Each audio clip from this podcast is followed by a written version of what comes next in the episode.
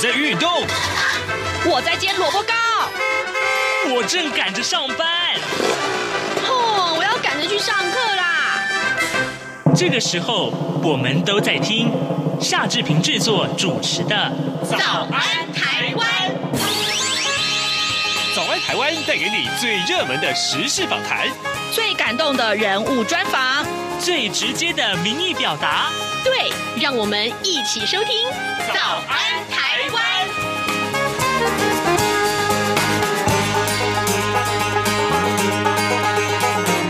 早安，台湾！我是夏志平。今天是二零二一年的七月二十号，星期二。各位听众，志平今天在节目中为您来探讨中国的碳排放权交易市场在上个礼拜五正式启动。这件事情对台湾企业的影响是什么呢？还有呢，就是台湾企业对于未来碳排放权的交易该抱持怎样的态度？待会儿我们会为您做深入的探讨。马上就请您收听今天的访谈单元。哎哎，你知道吗？侨委会今年的海外华文媒体报道大奖开始征件喽！真的吗？没错，今年是以看见疫情下的华媒影响力作为主题，除了原本就有的平面网络报道类、广播报道类之外呢，还增设了电视影音报道类哦。不止如此，还有全球新闻志工限定的侨务电子报新闻报道特别奖。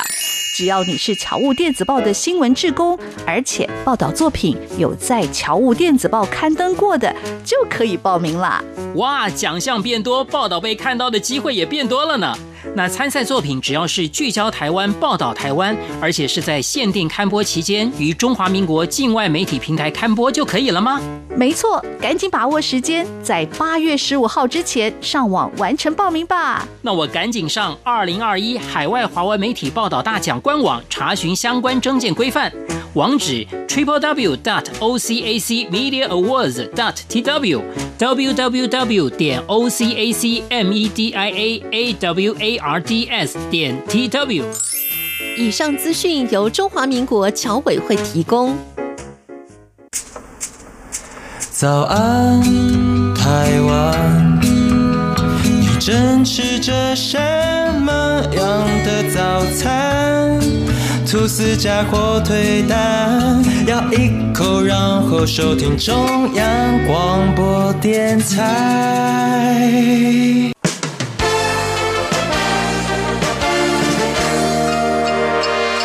早安，笔记本。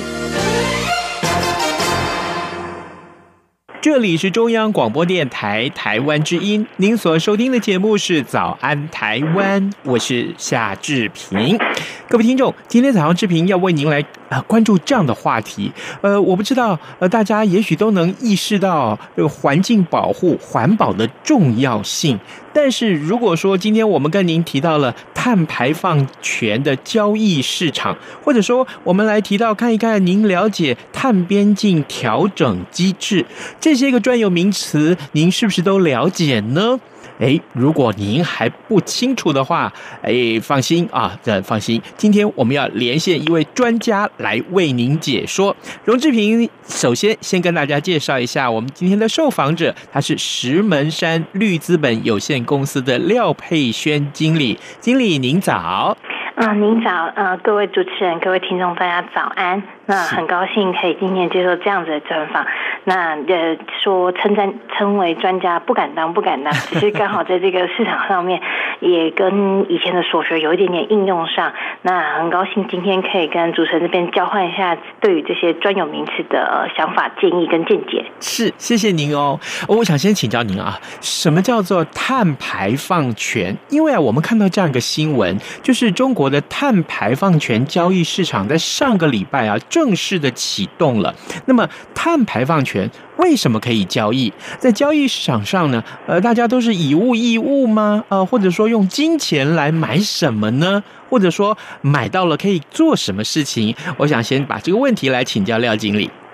那我们就依序，就是我们从一个一个词来看。嗯，我们先来了解什么是碳排放权的交易。那各位可以想象，因为我们现在不论是气候变迁或者是全球暖化的议题，嗯，不论是政府或者是民营的力量，都希望透过一些贡献，就是有序的贡献，来达到这些温室气体的下降。那其实像这样子的机制或定义呢，通常都是国家规格的。那那个概念有点像是，假如今天政府给每一个企业或者是组织，我告诉你说，嗯，我们为了要贡献或保护这个地球，我们每人发了一定额度的排放许可，有点像我的呃污染量，我可以比如说给 A 公司有十吨，然后给 B 公司也是十吨，类似这样子的概念跟机制。那发放给每个人之后呢，那理论上你每年能做的排放量就这么多，但是您可以想象，不同的行业别它的呃。技术或者是呃设备配置，不见得一下子就可以达到这么新的技术，所以他有可能到年底的时候，他算一算发现，哎，自己排放了十五吨，那可是国家只允许他排放十吨，这个情况下怎么样？就是有多五吨的额度，这个交易出来，那这个五吨它排放出来，它就必须要去跟别人做交换。他可以跟他隔壁的公司买，他也可以在市场上跟大家说：“哎，我需要这样子的排放许可量。”那请问有没有人愿意跟我做交换？有可能是金钱，有可能是利益合作关系。那是这样子的一个机制产生的。哦，原来如此。哎，那刚刚经理您所提到的是。盾这个事情我还蛮好奇的，就是它的这个计算方式是用盾来做单位吗？然后呃，是以国家跟国家之间的交易的，没错。那有可能是用国家的排放总量来看，还是说这个产业的总量排放？好，我们先讲单位这件事情。嗯，确实，大家在做这个我们所谓的行业术语，或者是温室气体量化这件事情，它是用吨二氧化碳来计算。因为我们知道温室气体种类很多嘛，那他们其实有透过国际的一些呃公式，或者是一些科学的量化方法，大家已经把这些污染物都已经量化成吨二氧化碳。所以您可以把它想象成就跟我们在做交易一样，我们会有个通用的货币或者是一个通用的单位。来做这个衡量。那第二个，您提到的区域性的问题，嗯，确实，通常像这样子的机制发展，尤其您提到这个中国这个机制，它是在国家境内，就是中国所有省份境内，等于是您想象把中国画一个大罩子罩起来，那所有省份都是参加这样子的呃交易合作模式。那最早最早以前是用省份，因为那时候国家他不确定这件事情可不可以推动，那有没有很多细节要注意，所以他是用省份。一直到了就是这一次您有提到，就确实十六号，嗯。开始这个全国碳市场，它的交易所属的呃对象就从省份变成到所有的呃中国省，而不是只有特定的地方。哦，哎，嗯，经理啊，那碳排放权呢？这其实我们知道，它在全球的交易是行之有年了啊。那每一年的交易金额大概都有多少？呃，增加的幅度跟趋势是如何呢？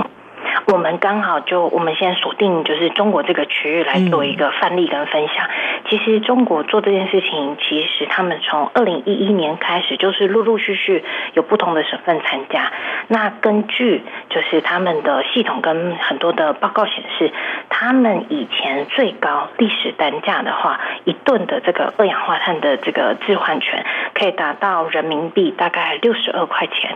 那最低大概也都有六块到十块之间，所以你可以看到这个呃。价格区间其实是有点大的，比如说你从六块到六十二块，就其实是相差了十倍之多。嗯，那这有的时候跟省份的机制啊，或者是他们的交易情况，因为一开始只允许省份之间做呃所谓的试点，就是这样的示范案例，所以每个省份每个省份它可以做一些规定的微调，那这个微调就会影响到市场的价格。哦，好，因为这个十六号这个市场才启动嘛，所以其实呃每天的交易量多少了，或者说是呃这个交易的情况如何，可能以后我们再隔一段时间再来观察会比较客观一点。没错，没错，没错。嗯哼，好，各位听众，今天早上志平为您连线访问的是石门山绿资本有限公司的廖佩轩经理啊。我们请廖经理呢在节目中为大家先从碳排放权这件事情来解释。也许呢，各位听众您知道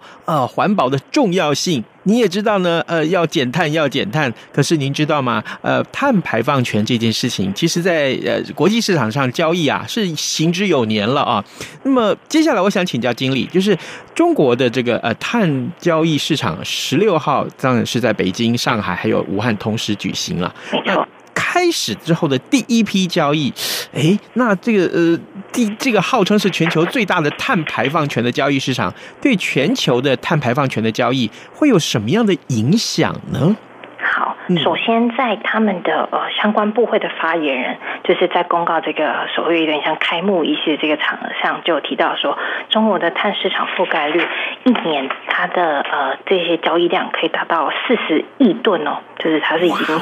亿来为单位在在涵盖这个市场上，所以大家可以预期得到这样子规模的呃碳交易市场在。整个全世界来说，都已经算是前一或二的这种碳交易试点。那它对这个世界呃整个的冲击来说，其实它可以分两个层面。第一个层面，因为毕竟这个机制主要还是所属在中国嘛，嗯，所以不见得真的会直接或者是间接冲击到就是国际市场，因为国际市场毕竟还是一个自愿性市场为主，或者是区域性导向。通常这样子的区域性导向的东西呢，通常都是在相关的或附近邻地的边界会有直接的冲击。那第二点呢，在比如说像你刚刚说价格啊，或者是比如说市场实际可以交易的采购量来说，其实中国的这个碳市场对他们自己当地的影响比较大，因为已经开始变成，你可以想象，它已经变成强制性的事情，变成是你不这么做，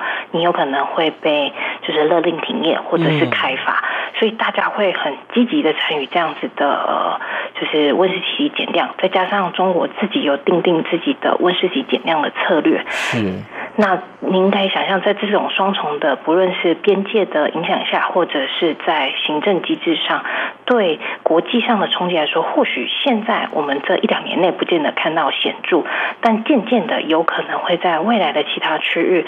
比如说不论是投资进驻中国啊，或者是他们的产品外销，或多或少可能都会反映在他们的成本上面，因为毕竟中国已经开始这样子的呃碳权交易试点，它您可以想象，最终有可能您支付的代价就是金钱，那它可能会间接反映在您的产品外销上面。哦。了解，如果是提到外销，哇，那可能。中国大陆的产品的外销，哇，那就是呃，可能要受到很大的规范了。没错，这方面的讨论。可是我们也不禁会想想看，台湾哦，我还蛮好奇的。也许我们听众要问这个问题。那您刚刚提到那个数字是每一年有四十亿吨的话，对的，四十个亿啊，这个很难想象它的这个呃这个吨数的多哈，之多呀。那台湾的这整个的的这个权益啊，或是一些利益，在碳排放权的。交易里面是要扮演什么样的角色？也许我们的听众更好奇，说人家一年有四十亿，那我们一年有多少？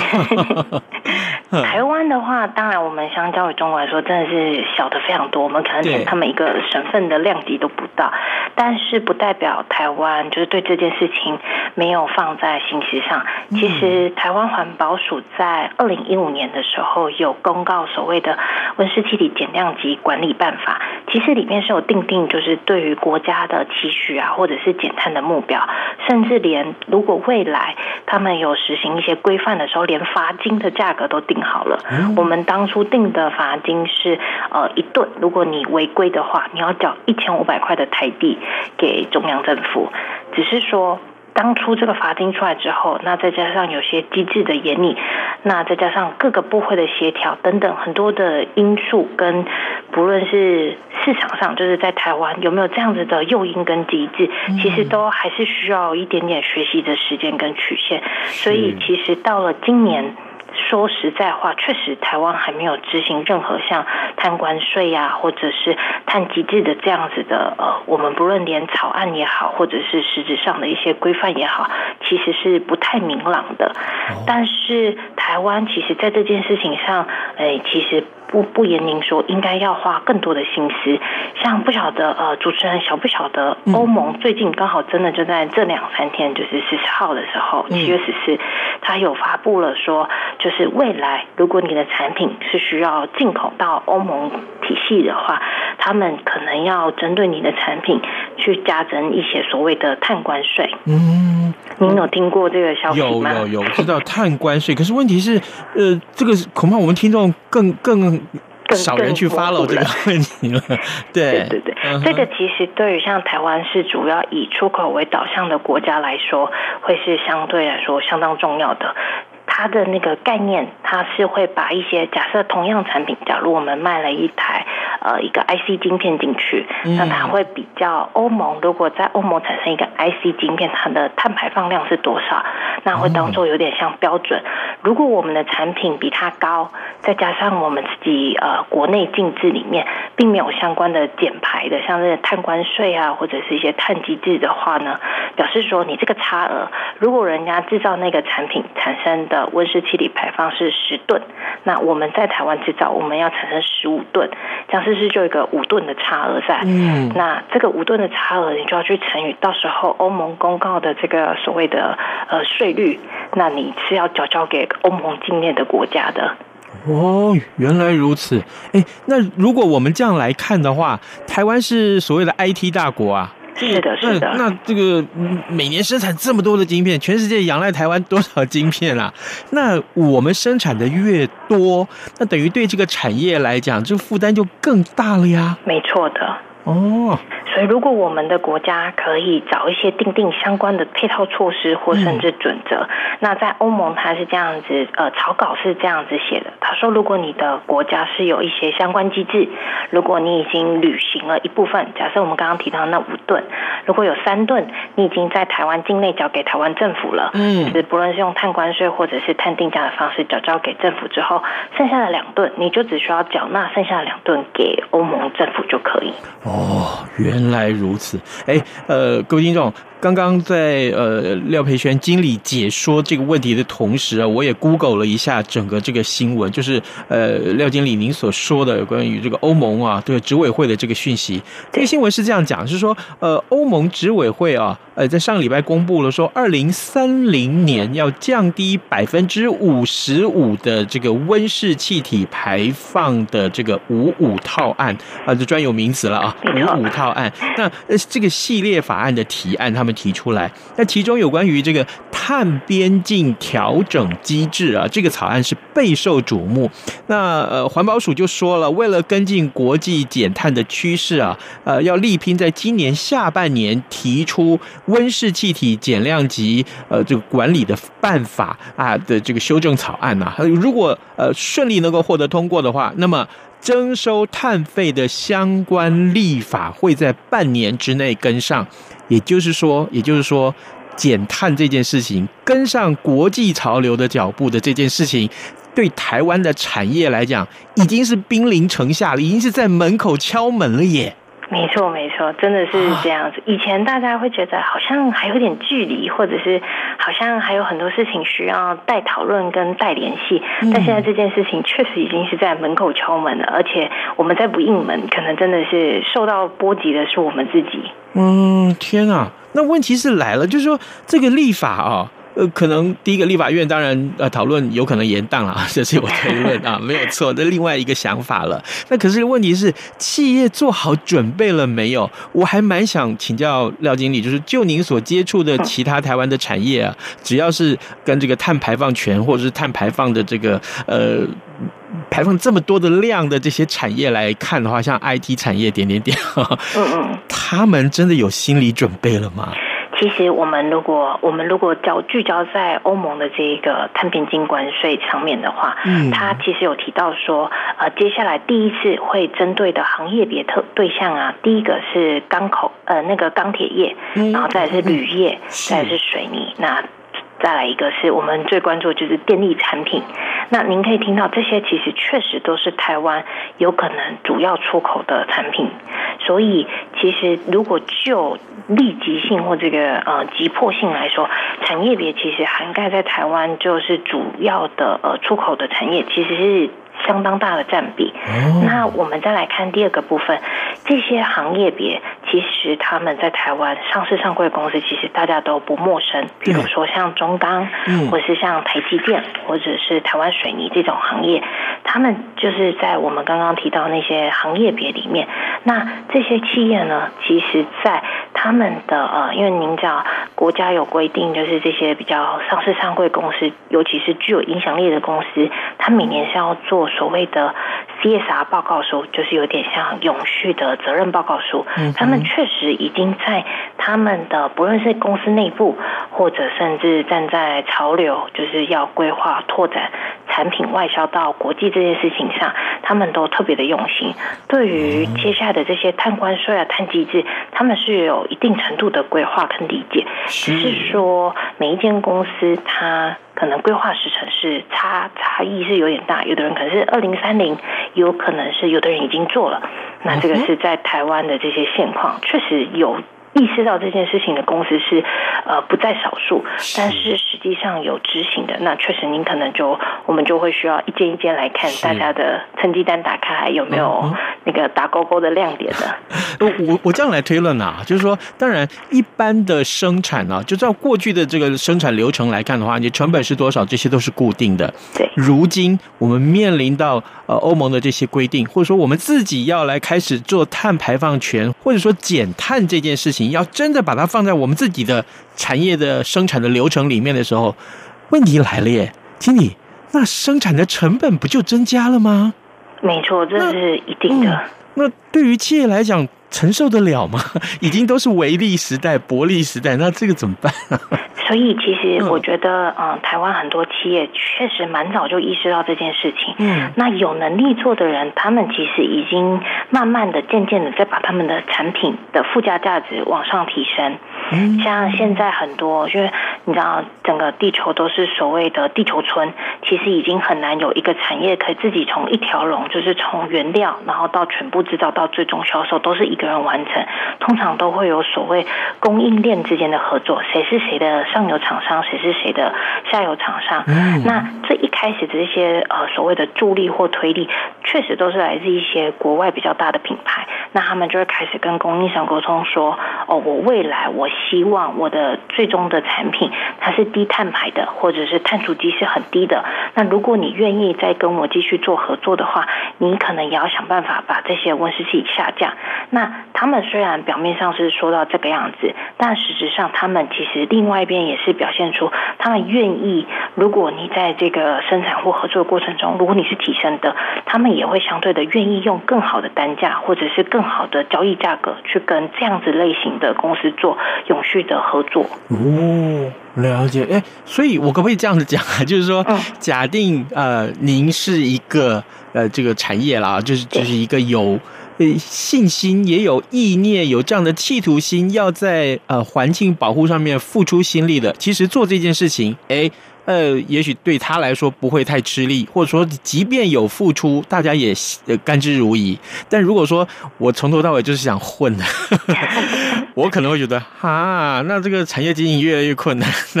没错，没错。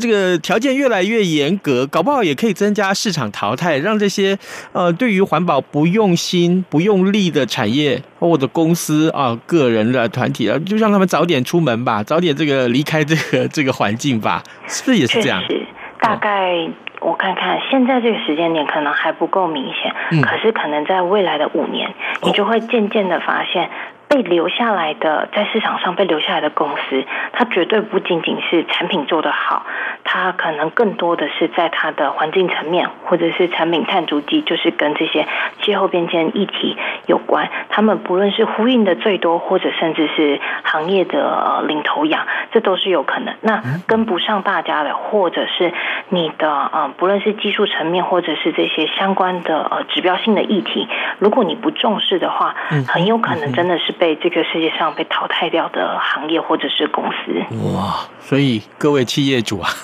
听到廖经理的解说，可能要有觉悟哦。呃，各位听众，今天早上志平为您连线访问的是石门山绿资本有限公司的廖佩轩经理。我们请廖经理啊，我们从中国的碳排放权交易市场啊，已经正式启动这件事情开始聊起。呃，也看到了台湾啊，在整个碳排放交易市场上面的这个呃，也许是我们所在看到的一些利基，我们应该努力的方向。我们最后还是回到这个中国的这个市场上面来讲好了。所以，呃，我们看到原先出发的这个新闻，预料啊，这个台湾产业在中国碳排放权交易市场上启动之后，我们会受到什么样的影响呢？我所谓的影响，就是说，今天如果我们这个产业跟中国大陆，嗯，一点关系都没有啊，我们也不在那里设厂，也不在那里行销，其实可能我们真的是，嗯，没有什么关系吗？啊，这是一个。另外一个，我们跟他关系密切的情况之下，我们会受到影响吗？又要怎么去因应？好，我们先来跟各位听众，就是我们再一次聚焦。我们回到中国这个市场，然后尤其是这个碳交易的碳碳权交易这个市场，它其实是锁定在呃中国区内，所以你去看仔细像刚看它的呃，不论是发布啊，或者是一些公告，你可以发现它针对的其实是，如果你的工厂今天在中国境内，嗯，所以如果像我们都知道，还蛮多台湾的公司有在呃中国设，不论是子公司、分公司，或甚至是整个厂。都在那边的，那就真的要非常的注意，因为它涵盖的范围啊，几乎就是涵盖了所有制造业。嗯，所以您可以想象到，尤其您的呃行业别如果是高碳排放的，在这一次的我们所谓的这个机制或者是我转机下面，您可能真的是需要做一些超前部署，或甚至是一些提前的预备心理状态，要不然很有可能是您光完成这个政府。约定的这些额度，如果你都没有办法，很有可能在你的呃事业上面是会造成一定程度的冲击。那我们可以看得到借镜，如果不是看中国，借镜其他以前在先进国家的做法是，起初可能愿意做或愿意留下来的，他确实在最后都留在那个呃根基的地方，都是发展的更好。但是如果他没有办法承受这样子的呃市场机制或风险管理，很有可能会往一些低度开发的国家去发展。这当然也是另外。一种可能，那这个就会是可能，如果您的厂区有在中国，接下来可能会要面临到的抉择，就跟以前我们在谈所谓的呃人力的薪资成本那个概念一样，一旦它超越了你的利润或者是公司运营成本的时候，或许。留下来或不留下来，就会是面临一个新的挑战。嗯，好，怎么去应应这个挑战？我相信各位，如果您是企业主的话，会比志平更清楚哦。哦，这个今天我们把问题端出来给大家看，各位，也许你可以看一看你所关切的这个环保议题，是不是只停留在过去的这些个很粗浅的一些层面？比如说，你不要乱丢垃圾，比如说，你不要用吸管啊，不不不，今天我们看的是更。高一层的这个呃，对环保议题的影响就是碳排放权，而且看一看它的交易市场到底如何。而我们的受访者是石门山绿资本有限公司的廖佩轩经理，我们非常谢谢经理您这样一个啊深入浅出的解说，我相信大家都有听清楚，谢谢您喽。谢谢谢谢主持人，也谢谢各位听众，祝大家有美好的一天。是，谢谢您。大家好，我是中华民国侨务委员会委员长童振源。二零二一年海外华文媒体报道大奖开始征件了，在聚焦台湾、报道台湾的核心概念下，本届以看见疫情下的华媒影响力为主题，鼓励在疫情艰难时刻仍持续制作相关报道的海外华文媒体。除了原有的平面、网络报道类及广播报道类，今年增设了电视、影音报道类，以及特别为侨委会全球新闻志工设置的侨务电子报新闻报道特别奖。二零二一年海外华文媒体报道大奖，报名自即日起至八月十五日止，欢迎大家踊跃参加，让世界看到海外侨胞的良善力量。更多资讯，请上二零二一海外华文媒体报道大奖官网查询。